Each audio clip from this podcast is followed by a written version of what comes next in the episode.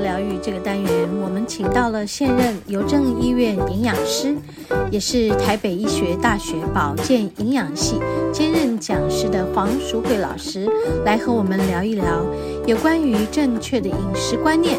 还有在营养摄取上，我们应该要注意哪些事项。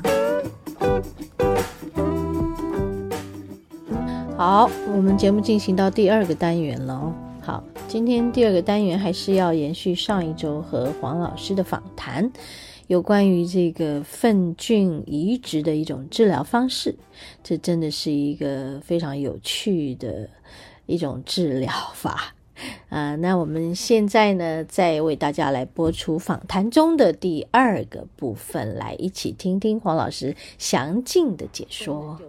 就比如说，我我们就像我刚才听到说，而且我我不是我不是我听到，就我们参那个副那个教授的也那个报告，就是那个癌友，嗯，他因为他在化疗的过程里面完全不行，他已经拉到不行，那很明显的，当他植入之后，他那个拉肚子的次数明显就减少，减少了。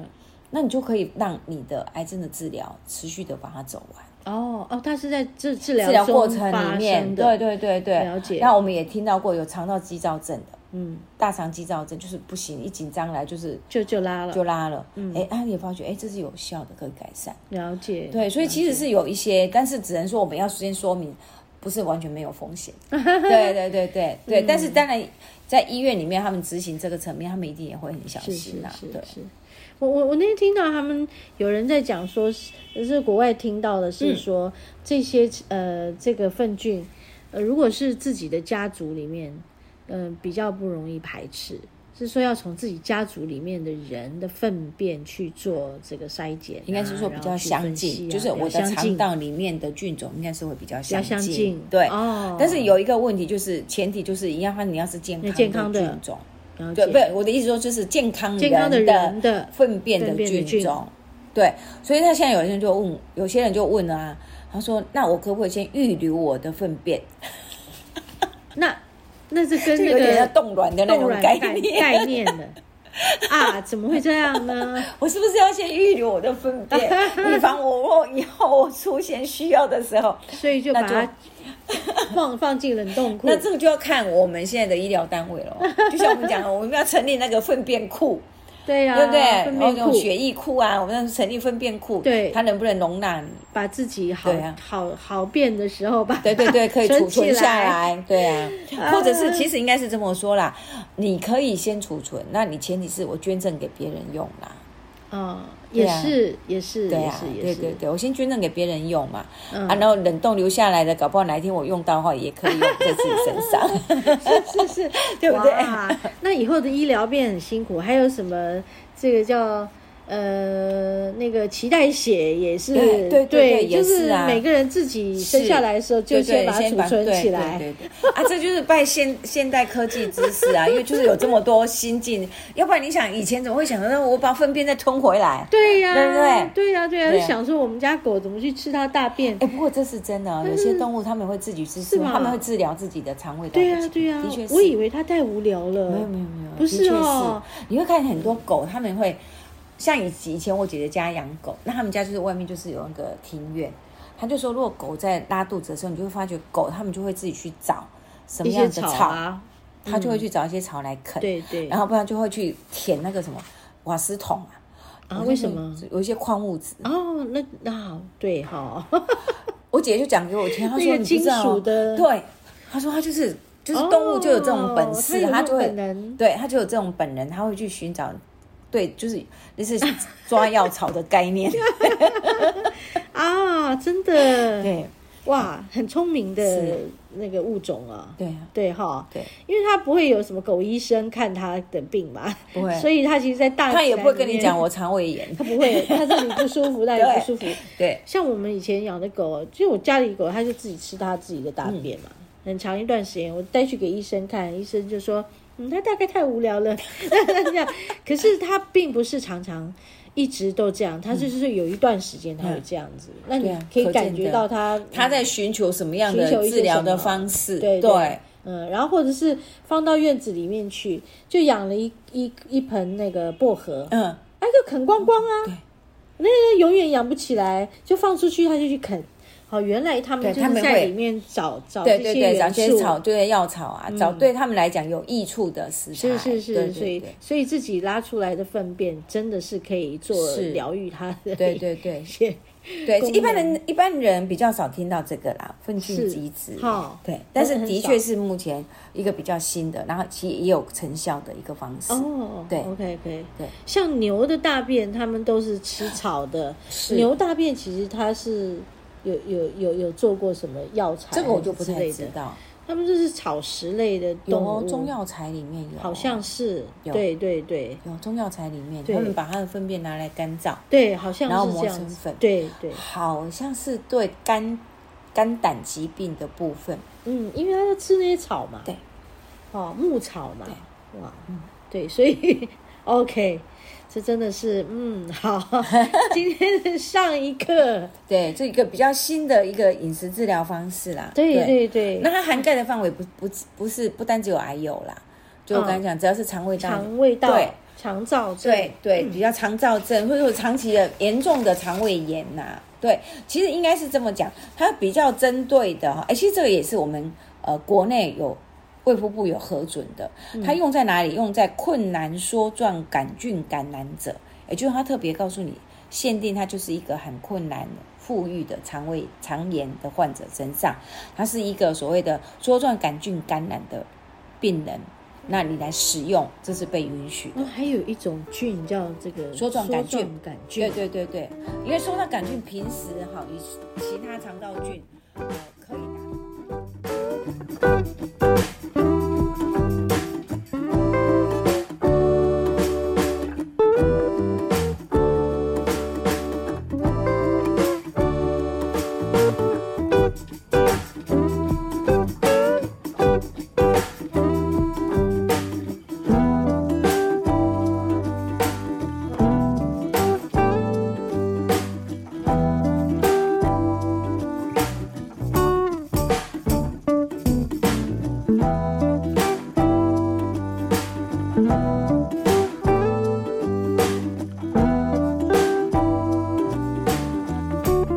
使用，这是那还有一种菌叫这个梭状杆菌杆菌，对对对对，因为说到杆菌，平时哈与其他肠道菌，呃，可以达成平衡。可是当你整个菌态失衡的时候，嗯它整个起来的时候你就压不住了，你好菌会、会嗯会会遭完全不被住杀对掉了对对对对，啊，被所以它才覆会盖变去，成对，所以它要变成说，那我就植入，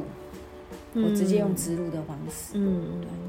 这类方法以后会不会再研究出一种，比如胶囊有方式有？有有有有，其实有，是哦，其实有，他们有在研究，说是不是让我就可以弄成胶囊，不见得我一定要用鼻胃管，然啊后用胃镜点，我弄成胶囊，然后直接到我的定点释放，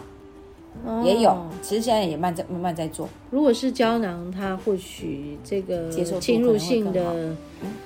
这个危险会更对对对小对一对点，对然后其实这接个受都在度也研比较究好，对对对对，对，那应该现在更好都在演好演进当中，眼镜当中，对对对就是对未来有可能就是是像牛粪便一样，对，会把它变成药粉，药粉，然后就是可以自己再服用，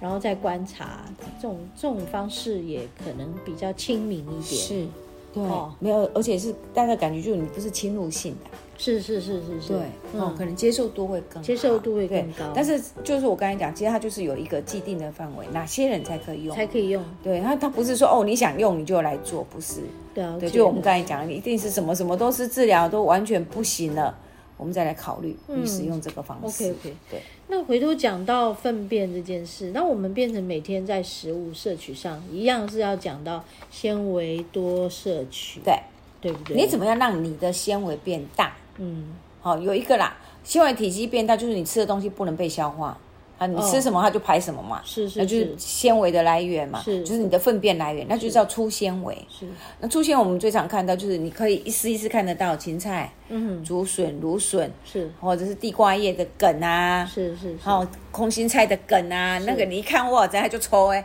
那大概很粗，我的胃胃酸一样没办法消化，我肠道没办法消化，它就是原型出来啊，啊、那就是你的粪便来源。可是另外有一种叫可溶性纤维，可溶性纤维像像海绵一样，嗯它是会溶于水，但是溶于水的结果它是会吸附水，所以就变成胶冻状的。是就比如说像吃木瓜，哦，这种是的奇异果哦哦，OK，啊，你会发觉就是，就算你把它放在那里，摸起来你手都会凉凉，啊，会有水溶粘稠性的对，纤维，金针菇，嗯好，秋葵，啊，你这会类觉得的对很好哦，对啊，这些东西就是让你的粪便变柔软。哦，一个是让你粪便是很就粗哎，体积也很大，嗯可是可溶性纤维是让你的粪便也是变大、哦，因为它吸水，所以体积是会膨胀，可是是柔柔软的。软的所以假设我们在讲说便秘，哎，便秘有几种？是如果你的便是出来很硬、很硬、很难排的，那我们就不会再叫你吃好多的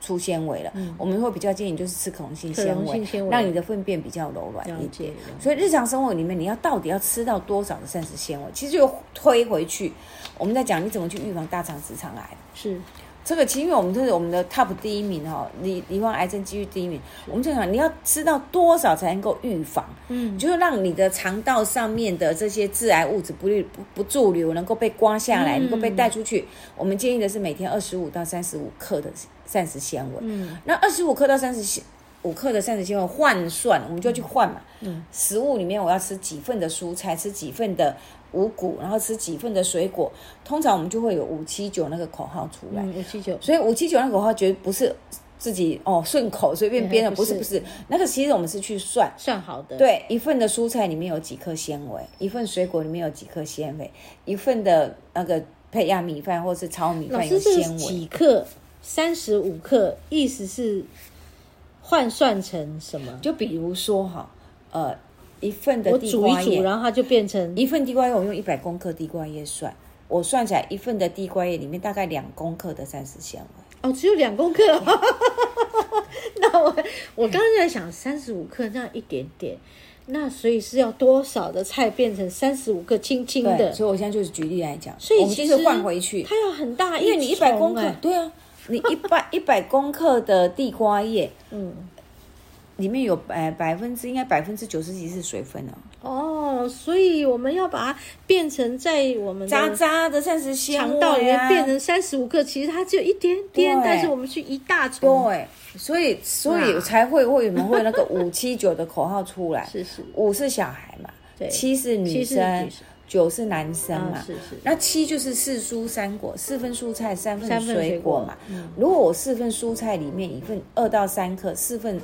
乘以三的话，也就十二克而已啊。嗯就两份是嗯水果也是三克的话，也就六克，加起来也就十哎十八克，你连二十克都不都到不到。啊，那怎么办？所以你要吃糙米饭啊，嗯，去糙米饭来加起来，你才会有二十25五克。哦，这就是为什么我们在讲说不不是只有你吃蔬菜水果，还得记得你要把你的白米饭改成。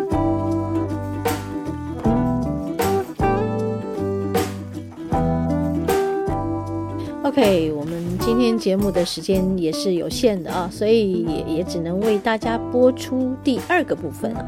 那和黄老师访谈的关于粪菌移植的治疗方式呢，还有第三个部分，我们会留在下一周的节目再继续和大家来分享。好，我们先休息片刻，要进入今天节目的第三个单元——大自然的疗愈。